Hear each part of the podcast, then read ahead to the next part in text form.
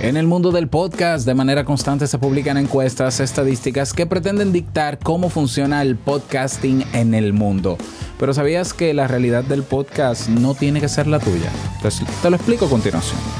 ¿Estás interesado en crear un podcast o acabas de crearlo? Entonces estás en el lugar indicado porque en este programa tendrás claves, técnicas, herramientas, aplicaciones y respuestas para que lleves tu podcast al siguiente nivel.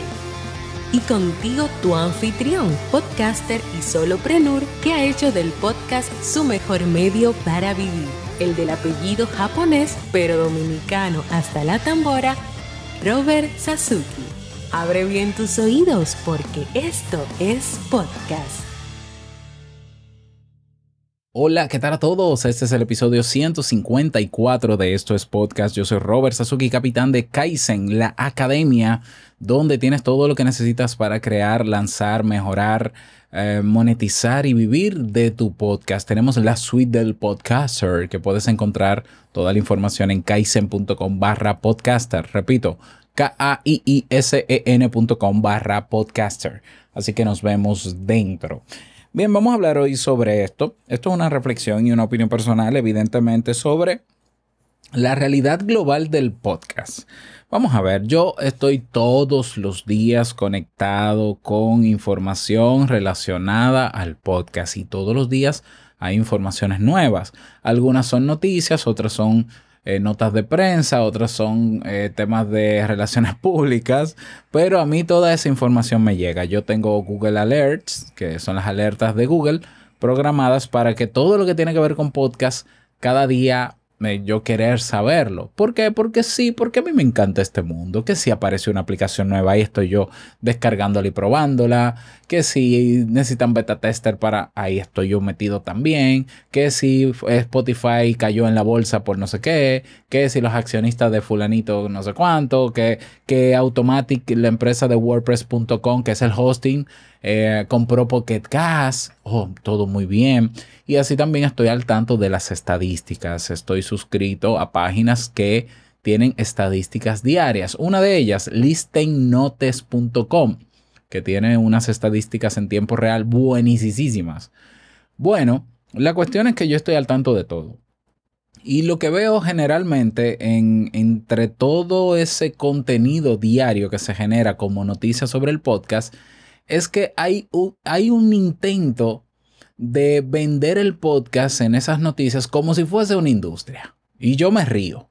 Me río porque ya yo he explicado por qué el podcast no es una industria. El podcast es un movimiento. Por lo menos, al menos desde la realidad latinoamericana. El podcast en inglés, yo sigo pensando que hay, puede haber una industria, pero también sigue, sigue estando el movimiento que de hecho se mantiene con la misma esencia con la que se creó el podcast en los años 2003, 2004 en adelante. Entonces, lo que veo constantemente es que hay opiniones, posturas, empresas que quieren apropiarse del movimiento, eh, veo inversiones millonarias, que sí, que todo muy bonito, pero al final lo que siempre queda es el mismo movimiento del podcast, la misma esencia. Todo el que invierte millones en el podcast, al final termina perdiendo ese dinero. Eso es una realidad que no es de ahora, ¿eh? Yo lo vengo siguiendo desde el 2007. Bueno, pero con eso también vienen las estadísticas, vienen las métricas, las encuestas que se hacen en diferentes regiones y demás. La más reciente, por ejemplo, fue la encuesta POT, eh, que, se, que hizo un grupo de colegas en Latinoamérica. Participaron alrededor de 3.000 personas que son supuestamente, digo supuestamente porque no, no, puedo confirmarlo, pero que ellos alegan ser oyentes de podcast. No digo que sea mentira tampoco, ¿eh? eh oyentes de podcast para ver cómo consumían podcast. Y eh, esa, esa encuesta, muy buena encuesta. Yo felicito y saludo a las personas que la hicieron. He apoyado, este año lamentablemente no pude hacerlo, pero siempre he apoyado la encuesta POD eh, con, mi audiencia. Bueno, y, encuesta POD es una referencia interesante para saber cómo va la realidad del podcast en, en Latinoamérica. Entonces hay muchos datos ahí. En todas esas estadísticas hay muchísimos datos. lo que yo entiendo, lo que yo creo y, es lo que te invito a reflexionar sobre, sobre todo las estadísticas que se interpretan como la realidad del podcast, es que tomemos esas estadísticas solo como una mera referencia. A nivel estadístico, 3.000 oyentes en, en, qué sé yo, 15 o 20 países de habla hispana no es una muestra representativa en absoluto. Lo es. O sea, imagínate que hay ahora mismo 100 millones de oyentes en español en todo el mundo.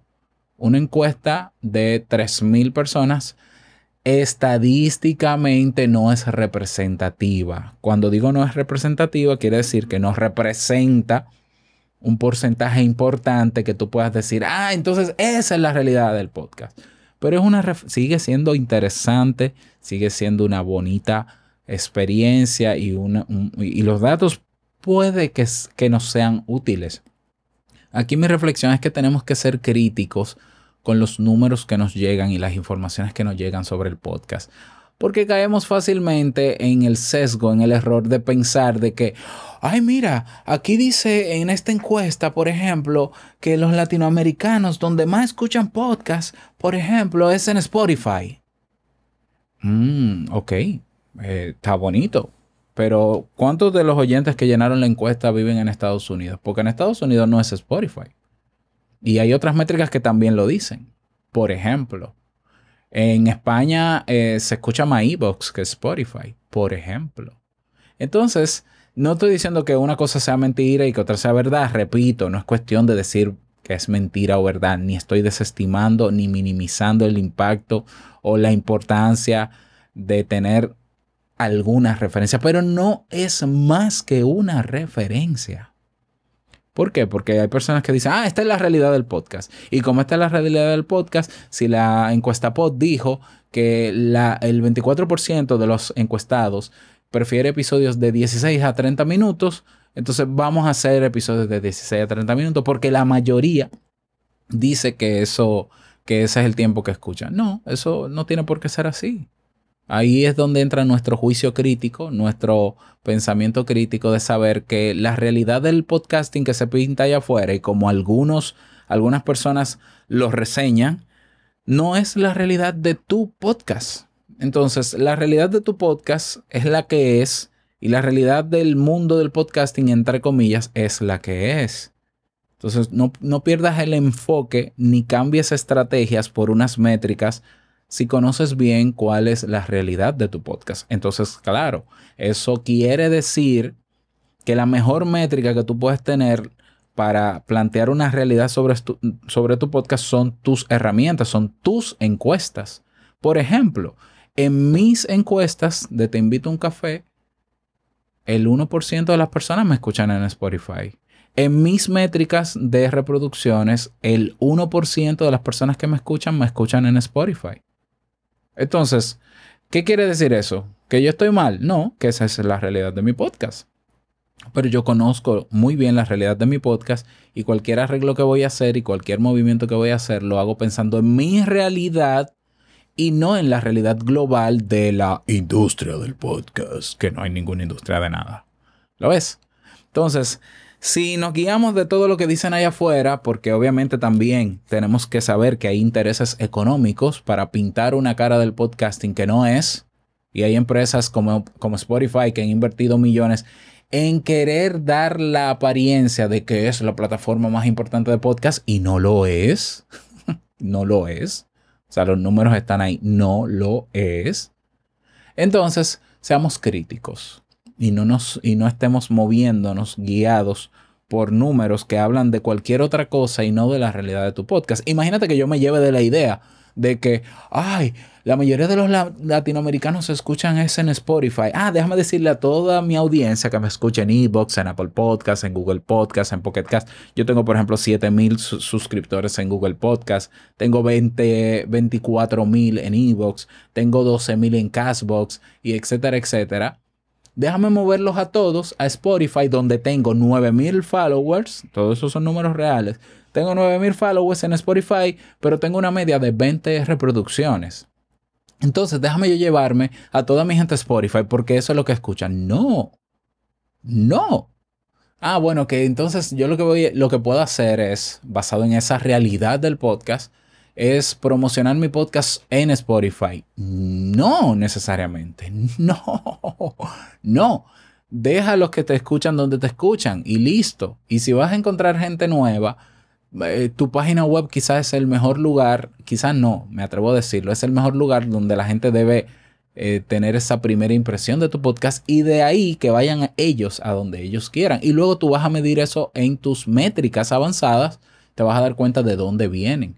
Porque repito, la realidad que está allá afuera y que se pinta muchas veces con intereses comerciales no es la realidad de tu podcast. Y, si tú te la vas a pasar moviéndote de aquí para allá, porque lo dicen esas métricas, puede que sí afectes la, eh, el, desarrollo de tu podcast. Porque la gente va a decir, ven acá, pero espérate. Y lo he visto en podcasters.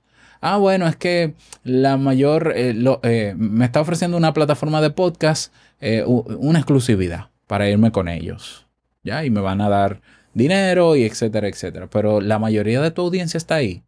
No, pero ellos me van a impulsar y me van a dar más audiencia. Y bueno. Y lo han hecho y han perdido muchísima audiencia. ¿Ya? Tenemos el caso, por ejemplo, de Se Regalan Dudas, que fue, eh, es un podcast de Spotify y que fue solo exclusivo de Spotify y tuvo que volver a otros medios porque estaban perdiendo audiencia. ¿Mm? El caso de Joe Rogan, que les pidieron que fuera exclusivo y terminó volviendo otra vez a publicar también en YouTube. Eso tampoco es una referencia para yo hacer lo que ellos hicieron, es simplemente referencia. Los datos y las noticias que hay por ahí de podcast son simplemente un esbozo desde el punto de vista de ellos. Hay que evaluar bien el contexto, pero nunca de despegarnos de nuestra realidad y de la realidad de nuestro podcast. Y para yo, repito, saber la realidad de mi podcast, tengo que tener datos de mi gente, de mis escuchas. Tú dirás, Robert, pero si yo no tengo escuchas, busca las escuchas búscala, sal a buscarla. O sea, ¿dónde, ¿dónde, estás promoviendo tú tu podcast? En, los, en las plataformas de podcast solamente. En serio. Tú sabes que ahí no te va a encontrar nadie. Sal a los grupos en redes sociales a presentar tu podcast. Paga publicidad en plataformas, paga a influenciadores, influenciadores de verdad que muevan gente hacia tu podcast y que ese público que se va a mover sea el público objetivo que tú quieres. Pero para eso tiene que haber una estrategia detrás. Pero repito y vuelvo a la esencia y con esto termino. La realidad del podcast en general y global no es tu realidad ni tiene por qué serlo. Así que mucho cuidado con eso y eh, desarrolla las estrategias basado o basada en tu verdadera realidad, aunque suene redundante. Esa es la reflexión que quería compartir contigo en el día de hoy para cerrar la semana. Espero que te haya servido. Eh, me gustaría que me lo digas, que me des tu opinión al respecto también, como no, con muchísimo gusto las recibo. Si me escuchas en YouTube o en Ebox, puedes dejarlo o uniéndote a nuestra comunidad en Discord, ve a estoespodcast.net y ahí tienes acceso. Ah, no, eh, bueno, puedes ir directamente a podcasters.pro. También en esto es podcast, pero podcasters.pro te lleva directamente a Discord. Nos vemos dentro. Nada más desearte un feliz día, que lo pases súper bien y no quiero finalizar este episodio sin antes recordarte que lo que expresas en tu podcast hoy impactará la vida del que escucha tarde o temprano. Larga vida al podcasting. Nos escuchamos mm, el próximo lunes. Chao.